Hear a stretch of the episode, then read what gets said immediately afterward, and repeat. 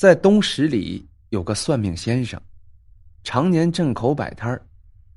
这人呢，身形猥琐，早年因患眼疾瞎了一只眼，但算命奇准，人们便管他叫瞎半仙儿。他这人也怪，每日只算一卦，不讲究什么贵人多付氪金，穷户啊少收布钱。凡来求卦者，只需五十枚大钱，保他一日吃喝即可。话说这日一早。来了个农夫，满面红光，从皱巴巴的口袋里排出五十文钱，摔在了虾半仙摊前。这虾半仙微微点头，示意他坐在马扎上，问他要算什么。农夫叫王庆勉，住在邻村，说要算一算近期的运势。下半仙儿把好眼闭上，用瞎眼。瞄了半晌的王庆勉，这是他独一无二的绝活。因为眼内生障，这只眼啊，就像一只烧制失败的玻璃珠，浑浊不堪。但在算命的时候，他就会用这只瞎眼打量客人，此招叫混眼看浊事。下半仙儿说：“你近期有灾，还不小。”王庆勉脸色变了变，灿然道：“屁屁话！我实话告诉你，近日我运气不错，嗯，老捡钱。你瞧见这五十钱了没？还是我进城卖面在桥洞拾的呢。捡了这么大两串，特意跑你这儿照顾生意。之前俺没算过命，第一次来你就给俺说这种丧气话。”下半仙指了指瞎眼，摇摇头，不言语，意思很明显。你将来的事儿，我这只眼看的是一清二楚呢。王庆勉仍不服气，哼，就你们啊，就会编排客人有灾有难的，然后诓骗我们钱财，告诉所谓的嗯破破解之法。伸手刚要拿回摊上的五十文钱，想了想，又把手缩了回去，骂骂咧咧的走了，说这钱啊，就当被狗叼走了。下半仙微笑着，钱到手收摊儿，去旁边店里有滋有味的喝酸梅汤解暑。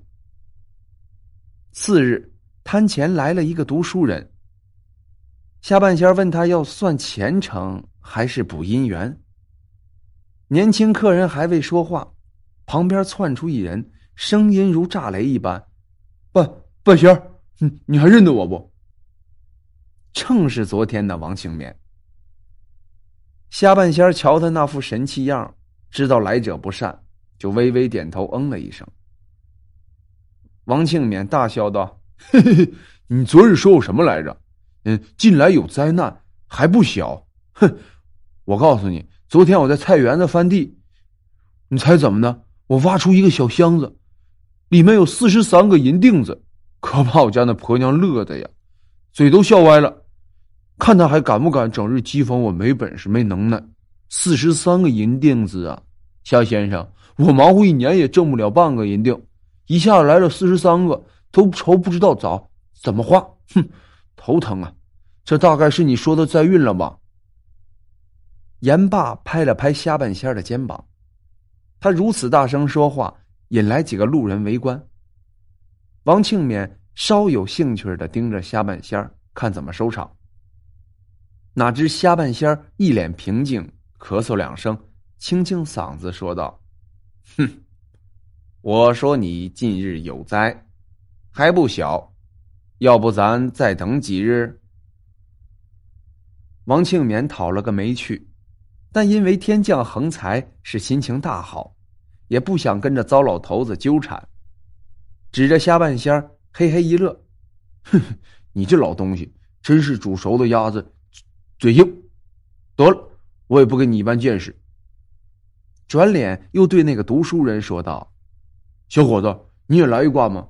哼，莫问什么前程姻缘，你就问他你能活多少岁。”年轻人不似体雷形弱之人。王庆勉说这话也是故意在恶心下半仙儿。年轻人笑了，王庆勉是舒畅之极，仰脸走了，鼻孔朝天。下半仙依旧摇摇头，问年轻人：“客人要算什么？”啊，那就算算我能活多少岁吧。年轻人脱口而出。下半仙气定神闲，闭了好眼，独目运气。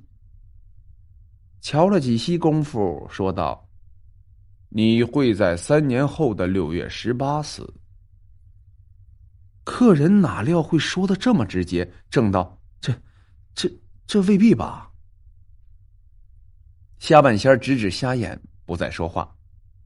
客人悻然而去，下半仙儿收了五十文钱，又去喝酸梅汤了。不觉间过了一个月，这日啊，正要收摊，一个神色颓然的汉子伸手一拦，怯声问了句：“先生，还还记得我吗？”这人一脸倦容，两目通红，头发也白了几缕，非别人，正是掘出银元宝的王庆勉。短短几十日不见，老的甚多。下半仙点点头，说道：“认得，认得。”王庆勉说：“嗯，当初就该听先生话。人常说，命里只有八斗米，走遍天下不满生啊。”原来王庆勉发横财的消息不胫而走，平日八竿子打不着的亲戚也闻讯赶来。以前他是个出了名的窝囊废。俗话说：“钱是人的腰，财是人的胆。”王庆勉哪享受过这等众星捧月的感觉？一时恍恍惚惚，有求必应。上午远房老叔借走三两，中午老舅讨去二两，下午邻居又拿四两。几日功夫，近一半的银子被借走了。王庆勉幡然醒悟：这些人啊，都是奔着钱来的。于是狠了心。不再往外借，这一碗水不端平，惹得后知后觉的亲戚朋友、邻居都不快了，骂他没有良心。同村一老欧天天堵门骂，说这王庆勉狼心狗肺，小时候若不是为了他几口奶，说不定早饿死了。还有些平时不怎么打交道的红眼村民们，都聚在一块斥责王庆勉，说平日没少照顾他。而今发了财，却翻脸不认人了。王庆勉每日被吵得头脑发胀，精神恍惚，把剩余的银子藏好，锁在大箱子里，还加了六把锁。但即使这样，某日一觉醒来，银子还是被偷了。村民们哪里肯信？气愤之余，把他家砸的是稀巴烂，一家三口也都被打了。半夜暴雨，夫妻二人抱着儿子，呆呆的瞧着雨水淅淅沥沥，在屋里汇成一个小水坑，可却欲哭无泪。钱没了，还落了个坏名声。王庆勉忽的怀念起以前的日子，虽然窝囊了些，但总不至成为众矢之的。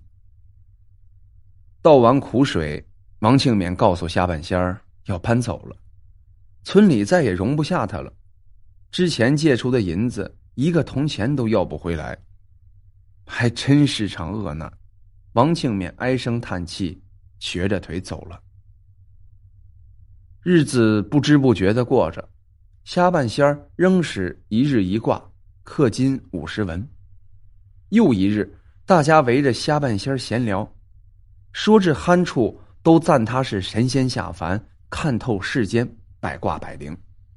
忽有一人站出来说道：“哎，我想到一事儿哎，十年前刘元德曾在黄先生这儿算过一卦，当时我就在啊，识得此人。